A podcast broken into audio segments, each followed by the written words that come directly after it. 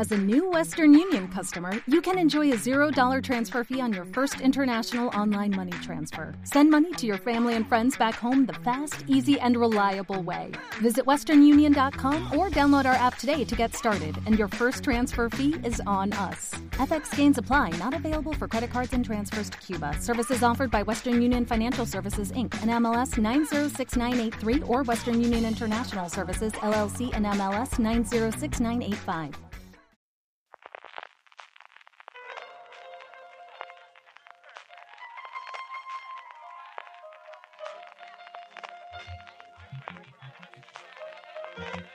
Estás escuchando Fuera de Series con CJ Navas. Bienvenidos a Fuera de Series, especial Globos de Oro 2021, porra de los Globos de Oro 2021, o como un programa que quedará eh, totalmente gastado en tres días y nos sacarán los colores durante meses y meses a mí. Al que no se lo sacarán seguro, porque van a acertar todas, todas, las 15. No hay 15 categorías, pero van a acertar 15. El premio a 15 son Maricho Lazábal y Álvaro Niva, que me acompañan conmigo para ver cuánto hacemos el ridículo, que es en lo que esto consiste, ¿verdad? Lo mío suele ser un desastre, o sea que yo ya voto en los globos así como cerrando los ojitos. Sí, además cualquier decisión coherente luego va a ser incoherente para ellos, así que bueno, hemos venido a jugar y ya está. Totalmente, vamos a repasar y de paso pues echamos alguna pollita a los globos de oro, hablamos de Emily in Paris, estas cosas que tiene para poder comentar. Eh, Antes de todo ello, vamos a hacer la porra previa a la porra, que es decir, ¿quién crees que va a ganar en la porra, Marichu? ¿Quién- eh, Álvaro, yo lo tengo clarísimo, Álvaro. O sea, Yo también, así te desastre. Álvaro, Álvaro, responde por alusiones. Yo creo que CJ va a ser el que, el que le acierte todo, porque él, si- él sabe, sabe muchísimo de la industria americana. Está Pero si CJ va a votar Succession en comedia, si le da igual. Es que es la mejor comedia que todavía no está en emisión, desgraciadamente. Absolutamente, sin ningún género de dudas. Es curioso, y además, este año vuelvo a traer la polémica de los Globos de Oro, de, de cómo estas 90 personas deciden estos premios, que todos hemos decidido hacer muy grandes, y que al final es la. mm, Yo siempre recuerdo que era la ceremonia en la cual hablaban de películas que jamás habían llegado a España. Eran las cosas curiosísimas que siempre teníamos, y este año, en muchos de los casos, incluso para ellos también, Álvaro, las series todas han emitido, las películas ni menos de la mitad, y al final, como siempre, tenemos alguna que otra polémica que iremos comentando ahora. Yo la verdad es que de las películas de los Globos de Oro estoy desconectadísimo porque para mí lo bueno que tiene que sean unos premios de cine y series es que podemos escribir o podemos tener un poquito de respiro en la gala mientras estamos entre premios de, de series y series porque en los Emmy vamos como ahí a piñón. Entonces yo las pelis como en plan, ah, que toca peli, vale, no importa. Eso nos facilitará para poder hacer, Maricho, y como vamos a comentarlo desde el principio, la transmisión en directo que vamos a hacer. Tenemos la cobertura tradicional en la web, estamos haciendo este programa, vamos a utilizar una porra que hemos hecho entre todos nuestros oyentes, lectores y miembros del grupo de Telegram, pero además a partir de las doce y cuarto, con la participación de la gente a través de Twitch, a través de nuestro Periscope, a través de eh, los sitios donde hacemos los streaming, como estamos haciendo últimamente en directo todos los programas, incluido este, que nos permite hacer cosas como esta, que nos anuncia Alejandro Hueso que nos está oyendo y nos está viendo a través de Twitter porque dice que ha llegado antes la transmisión que Twitter en Twitch. Eso también ocurrirá la madrugada del 28 de diciembre al 1 de marzo a partir de las 12 y cuarto de la noche, hora peninsular española, que siempre hay que ponerlo, que luego mi amigo Javier se enfada que no le hagamos caso a los canarios.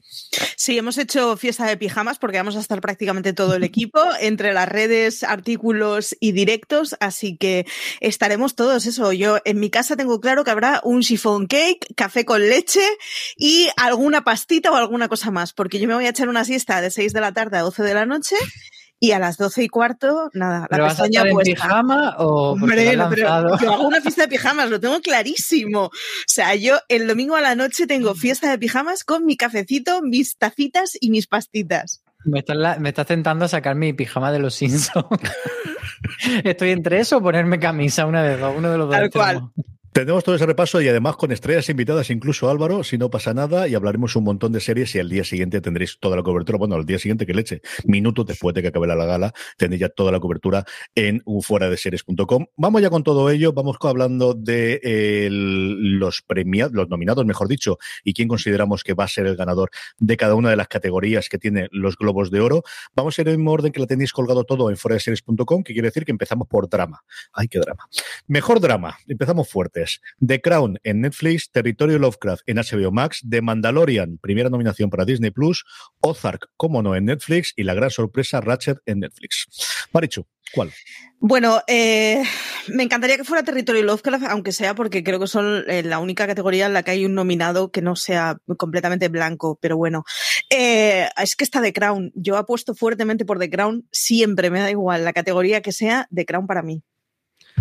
No va a ganar The Crown, ya te lo digo. Y, yo en principio sí que había apostado por The Crown. De hecho, creo que hicimos un streaming leyendo la, nominación y yo dije que The Crown, pero luego eh, vine a tierra y dije, no, estos son los globos de oro. ¿Y qué pasa con los globos de oro? Que no le gusta repetir, no le gusta repetirse ni a sí mismo ni lo que han hecho ya los Emmy. Entonces, eh, los Globos de Oro le dieron el premio a The Crown hace un par de años o tres, en 2016 creo que fue con la primera temporada y no han vuelto a, repetir ese premio y no creo que lo hagan ahora. Entonces, mi apuesta es para The Mandalorian. ah, vale, digo, ¿estás tu excusa de basura para decir que es Ratchet? No, no, no, no, no, es Ratchet porque creo que ahí sí que sería como venirse un poco arriba. Creo que Territory Lovecraft al final ha tenido como unas críticas muy mixtas de gente que ha entrado mucho y gente que no ha entrado nada y que le parece una puta basura y un engaño. Entonces, yo creo que The Mandalorian, que además ya rompimos un poco esa lanza de premiar cosas de ciencia ficción con Juego de Tronos, pues va a ser la que, la que gane un poco y sí que tiene ese efecto que le gusta tanto a los Globos de Oro de sorpresita, porque además es una serie que ni siquiera nominaron con su primera temporada, pero en esta segunda temporada ya la han puesto ahí. Yo, sin que sirva precedente, estoy de acuerdo con Álvaro. Después de darle un montón de vueltas, y creo que a Territorio Lovecraft le pesa esa que comentaba Álvaro de los dos últimos episodios y del final, más allá de que haya una posible segunda temporada y que al final, pues, justificaría que estuviese aquí y no en miniserie. Es decir, los Globos de Oro algo sabía, ahora lo dijeron la HBO, para que estuviese en mejor drama y no con mejor miniserie, que es como siempre se había vendido, al menos que yo recuerde mm, la, eh, la mm, temporada que pudimos ver de Territorio Lovecraft. Y quizás podría ser por compensación de lo que en su momento no nominaron, no, no se llevó Watchmen, es la única consideración que yo podría tener ahí en medio que pudiese ser, eh, tanto por la parte de, consideración que podría ir. Pero estoy con Álvaro, yo creo que es el momento de premiar a Disney Plus, igual que es el momento luego de Apple TV Plus, que quieren tener contentos a la gente de los dineros ahora que se les van. Yo creo que puede ser de Mandalorian, de verdad. Yo creo que sí. Mejor actriz de drama. Aquí tenemos varios de The Crown, Olivia Colman y Emma Corrin, que se suma al elenco como Lady D. Jodie Comer, eterna nominada por Killing Eve por una temporada que creo que se recuerda bastante poco. igual que la segunda, yo creo que fue un poquito más frío, está ni frío ni calor. Y luego Lara Linney por Ozark, por la que todo el mundo habla que es la, mejor temporada que ha tenido centrada en su personaje esta tercera temporada de la serie de Netflix. Y por último, Saula Paulson, que siempre está bien, incluida también en Rachel.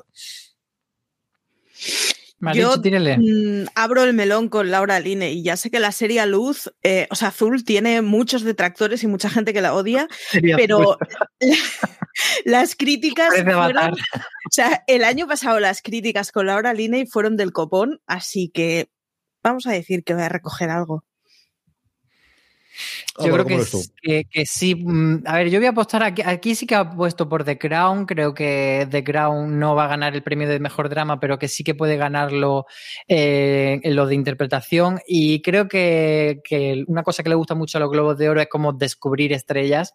Y yo creo que Emma Corrin, mm, desde luego, ha sido como la estrella emergente del año, ha sido la sorpresa.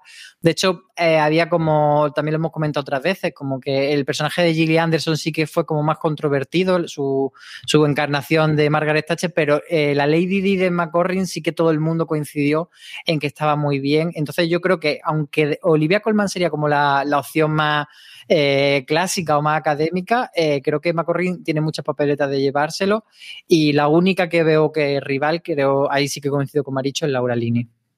Yo dos dedos con Álvaro. Yo coincido con lo de Macorrín. Es el prototipo tradicional, especialmente en interpretación femenina, que le gusta los globos de oro.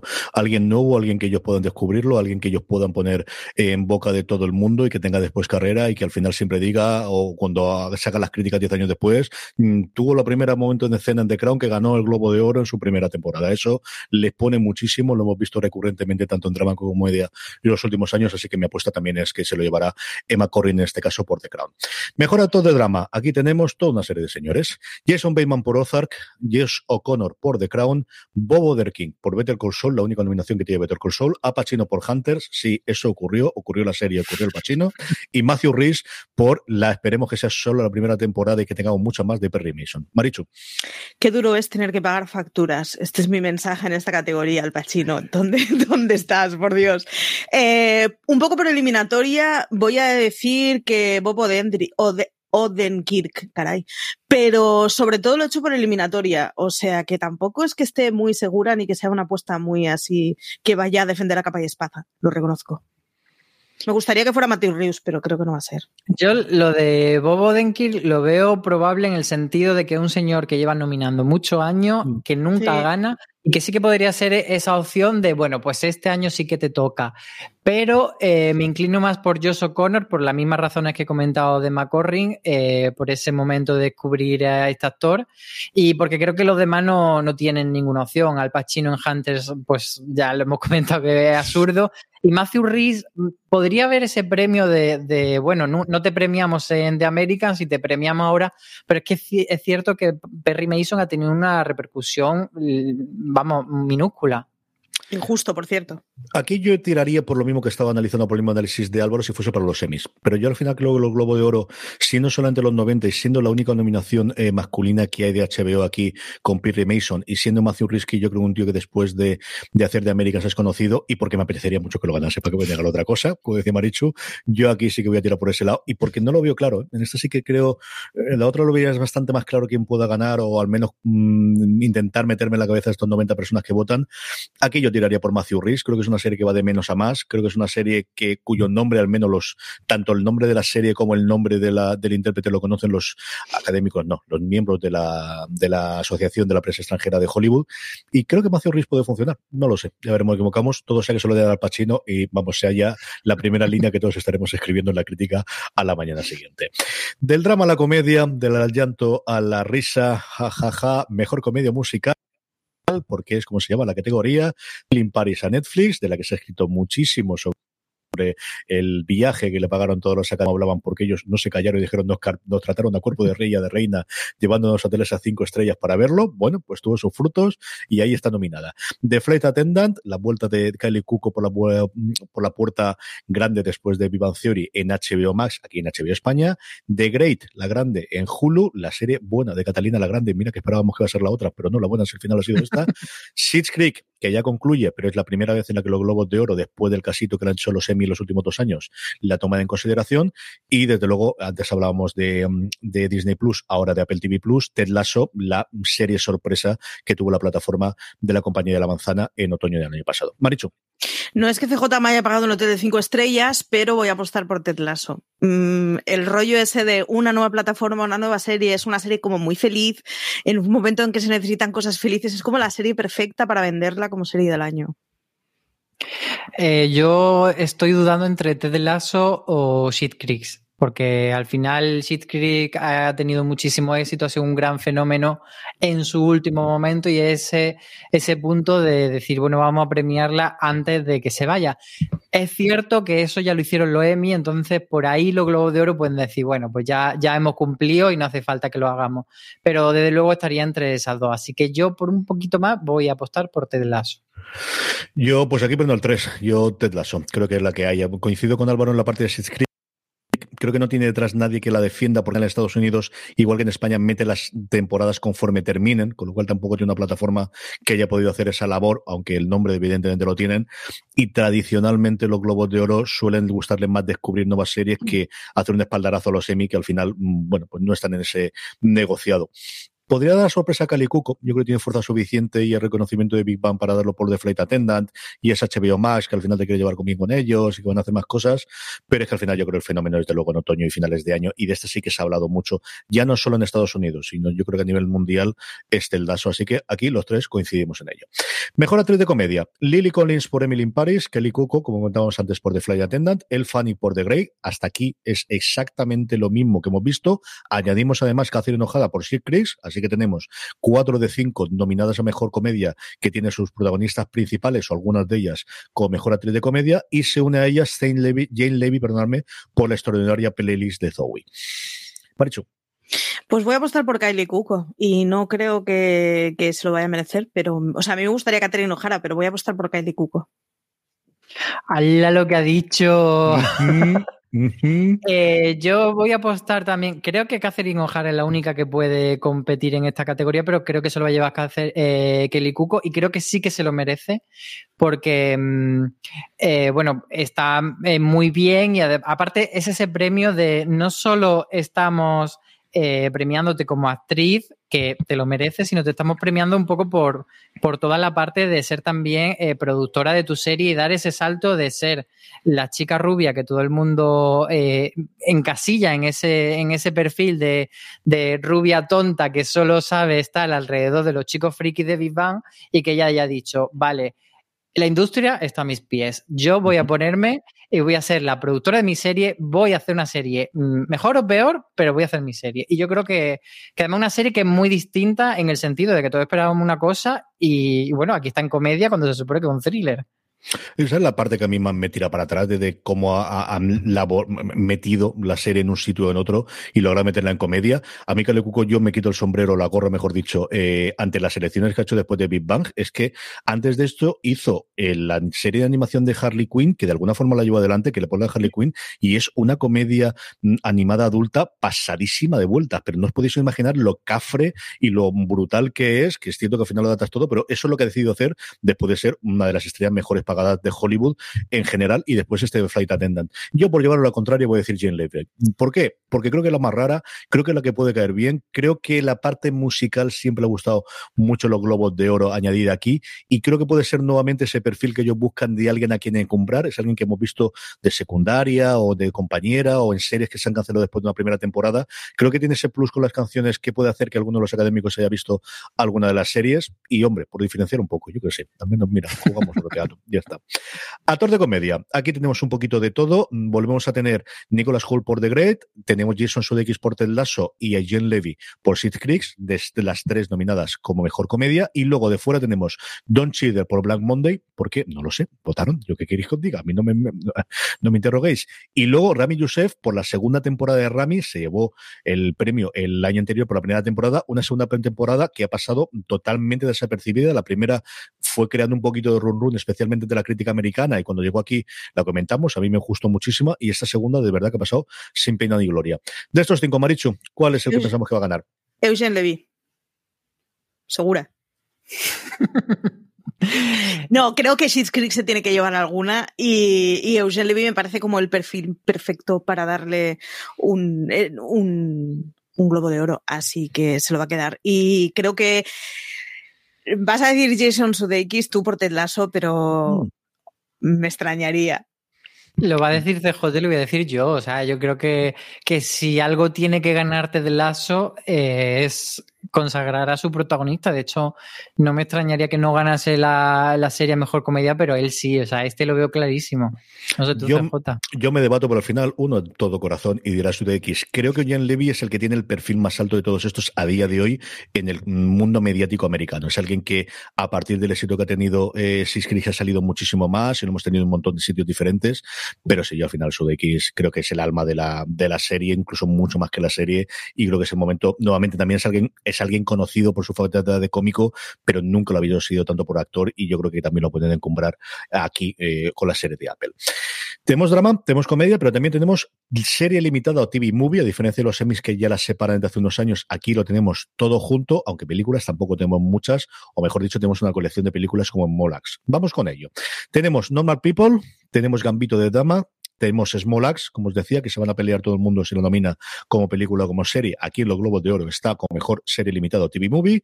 Tenemos The Undoing y tenemos Unorthodox, ese éxito mm, que ya nos parece muy lejano de Netflix antes de que llegase Gambito de Dama, dicho. Gambito de Dama. Pero es que Gambito de Dama ha sido una cosa que no, no acabo de entender, porque es que sigue saliendo en todas las listas de vista, aún hoy en día que ha pasado cuántos meses de su estreno. Gambito de Dama.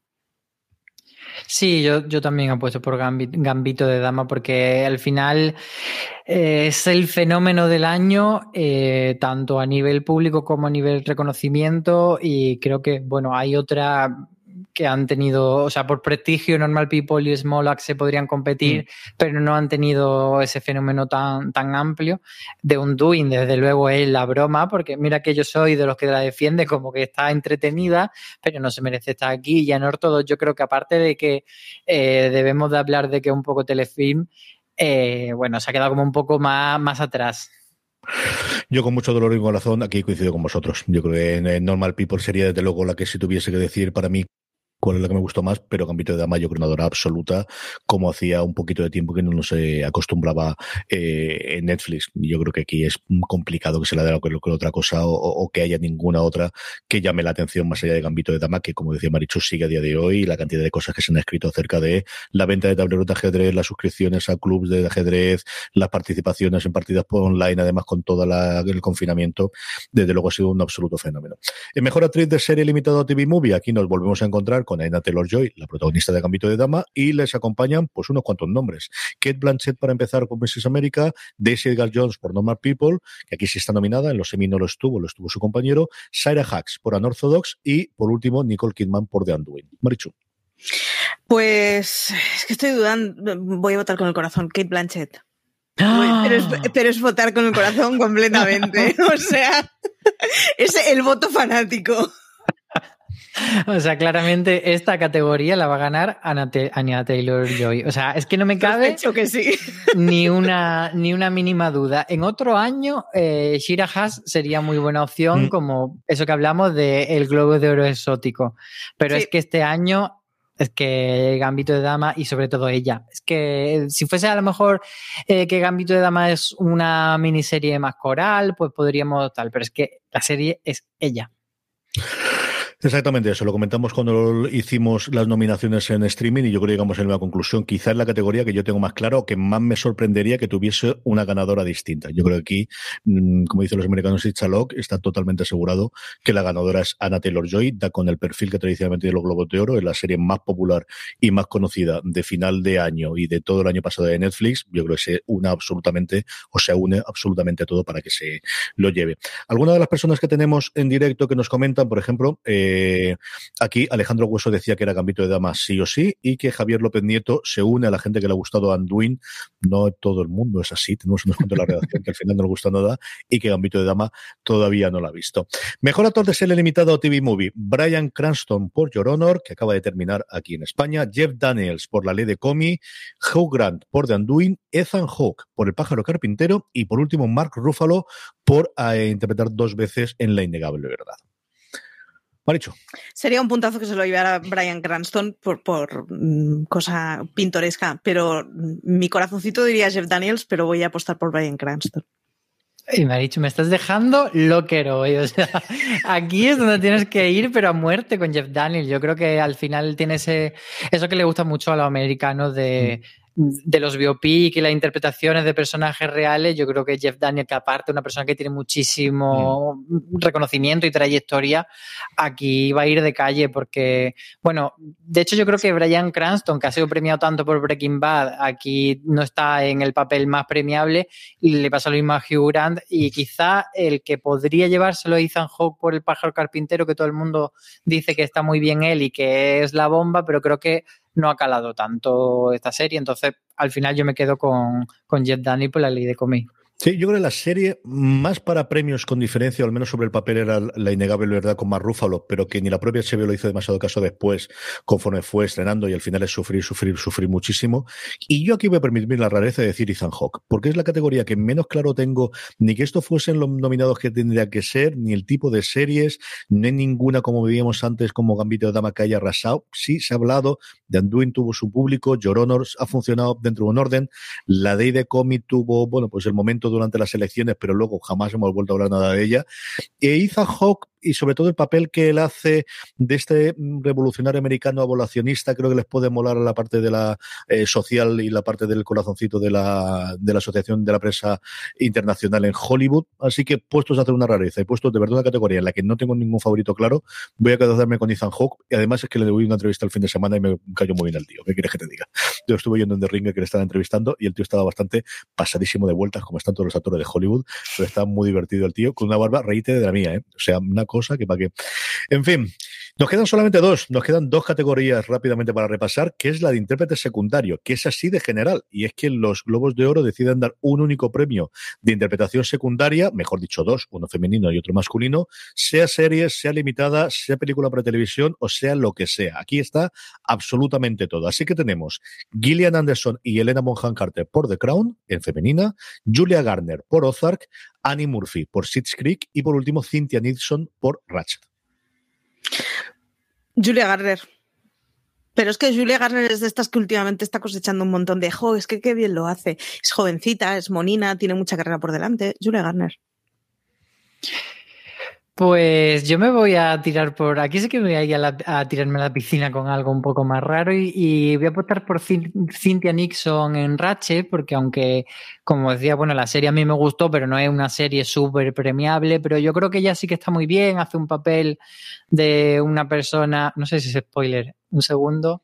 No, no es spoiler, hace, de lesbiana en el armario que lo pasa muy mal. Yo creo que, esa línea no sería, no sería spoiler. Y, la verdad que está muy bien y yo creo que sí que puede ser este, este tipo de premio de bueno, pues eh, cuando premian por una serie nueva a alguien que no tuvo el reconocimiento en su momento por una serie anterior, en este caso Cynthia Nixon fue un poco el alma de, o una de las almas de, de Seso Nueva York y estuvo nominada cuatro veces al, Globo de Oro, luego tuvo otra por, por una miniserie y nunca ganó. Entonces yo creo que ella sí que podría ganar este año y fíjate, incluso no me sorprendería que HBO haya pagado este premio para Netflix. con tal de darle ese empujón también a, la nueva Sexo de Nueva York que van a hacer. Ay, Dios mío. Yo aquí tengo la duda con Annie Murphy porque está igual que antes hablamos de Levi, que es alguien que últimamente y después del éxito de, de Sis Creek está muy en los papeles, está muy en la prensa, está muy en el cuché en Estados Unidos y creo que es un personaje nuevamente del perfil que le gustaría pensar. Pero al final vuelvo a Julia Garner y creo que además el empujón que tiene con la película, con la secretaria, que recordar que se llamaba, o al menos lo han traducido aquí así, eh, que también está en nominaciones y que también está en un montón de sitios, creo que es de verdad de su generación de las intérpretes más interesantes, ya lo era en su momento en The Americans, lo está haciendo en Ozark. La primera temporada y media que yo vi con diferencia para mí siempre fue lo más interesante de toda la serie y creo que al final Julia Garner es la que pueden premiar y me queda ahí detrás el hecho de que se lo lleve Annie Murphy. De verdad que creo que podría ser perfectamente. Mejor otro secundario en cualquier cosa, serie, serie limitada, película, pasada por allí, lo que sea. Tenemos John Boyega por uno de los episodios de Mulax, Brendan Gleeson por hacer de presidente Trump en La Ley de Comi, Dan Levy evidentemente. Jim Parsons, que sí, que salía en Hollywood, que ya no lo recordéis que existió, pero existió esa serie de Ryan Murphy, en verdad, en Netflix, y Donald Sutherland por The Undoing. Pues voy a apostar por Dan Levy, que es, un papel muy icónico, es el final de la serie, es de estos personajes que hay que ensanzarlo. Y además está muy bien. Yo he puesto, estoy aquí dividido. Eh, por un lado, Jim Parsons es súper querido allí y, aquí ha hecho... Pero es que en Hollywood él está bastante bien y además él lleva un tiempo, de, de hecho, desde que acabó Big Bang, eh, luchando por esos papeles de y ahora soy actor dramático. Y en Hollywood él está muy bien en ese sentido. Pero creo que quien más papeletes tiene es John Boyega por Smart Axe porque posiblemente sea el único actor no blanco al que veamos subir al escenario, porque si no gana eh, como serie Territorio Lovecraft, eh, lo otro que hay como posibilidad de lo que hemos comentado ya de, de Rami Youssef y de Don Chidel, que tienen muy pocas papeletas para ganar, entonces yo creo que John Boyega va a ser ese premio de, mm. de bueno, hay que, hay que dárselo a alguien que no sea blanco, que además me hace mucha gracia porque eh, hace dos años en Loemi, en, ese, en esa intro tan chula que hicieron parodiando la canción de La La Land, una de las frases que decían era Not all the nominees are white. Y ha envejecido regular eso. Entonces yo creo que John Boyega va a ser quien, quien se lo lleve. Ese es lo mismo, ese, es lo que está diciendo Álvaro, el mismo cálculo mental que estaba haciendo yo cuando, cuando llegué a este nivel y fui viendo quién podía ser los premiados. Pero al final el fenómeno Sin Parsons, igual que el de Kelly Cuco, yo creo que puede funcionar. Yo creo que al final que den un premio por ser vos quien sois y hacernoslo pasar tan bien y, y, mover tanto con Big Bang, creo que se puede llevar Jim Parsons. Pero me queda esa duda, como decía precisamente Álvaro, que quizás es el más premiable de todos los nominados no blancos que tienen los Globos de Oro este año. Pero bueno, sea mi voto. Como al final va a ganar Álvaro igual, Marichu, que mata, digamos que sea, y ya está pues decimos Jim Parsons y arreglado. Pues esta es la porra, ya está cerrada y además editada y además la gente nos ha podido ver en directo y además lo editaremos en podcast y lo tendréis y lo revisaremos y lo repasaremos la semana que viene en función de cómo haya quedado. Antes de eso, Marichu, volvemos a recordar, a partir de las doce y cuarto estaremos en directo. A partir de las doce y cuarto mm, comentaremos, iba a decir la alfombra roja, pero no hay, así que comentaremos lo que se nos ponga por delante y nada, y a ver qué, y además, bueno, tendremos el, el, colchoncillo ese de cine serie, cine serie, así que esperemos que pueda ser un tono relajado. Doce y cuarto de la noche del domingo al lunes, eso es lo que te iba a decir, ¿no, CJ? Que, que no se nos vayan a la, a la noche del lunes y de repente... Luego, si lo queréis escuchar en diferido, hombre, esto es como el partido de fútbol, pierden, pero bueno, si habéis desconectado y no tenéis spoilers, pues puede ser, pero sí, la noche del domingo 28 de febrero al 1 de marzo a las 12 y cuarto hora peninsular española, ahí es cuando empezaremos la cobertura en directo en Fuera de Series. Antes de eso, y tenéis mucho más análisis, comentarios en fuera de series.com. Marisol Lazábal, Álvaro Nieva, un beso muy fuerte, hasta el próximo programa y veremos quién gana. Mejor dicho, quién queda segundo después de Álvaro, que es fundamentalmente lo que tiene el atractivo esto. Veremos, veremos, que yo no me veo tan futuro luego. Muchas veces. A todos vosotros, querida audiencia, más contenido en foreseries.com, más contenido en nuestros podcasts. Este fin de semana, el análisis del penúltimo episodio de eh, Bruja Escarlata Invisión en Universo Marvel. Lo podéis encontrar allí, donde se está escuchando ahora mismo, buscando simplemente Universo Marvel y la cobertura de los Globos de Oro. Gracias por escucharnos, gracias por estar ahí y recordad, tened muchísimo cuidado.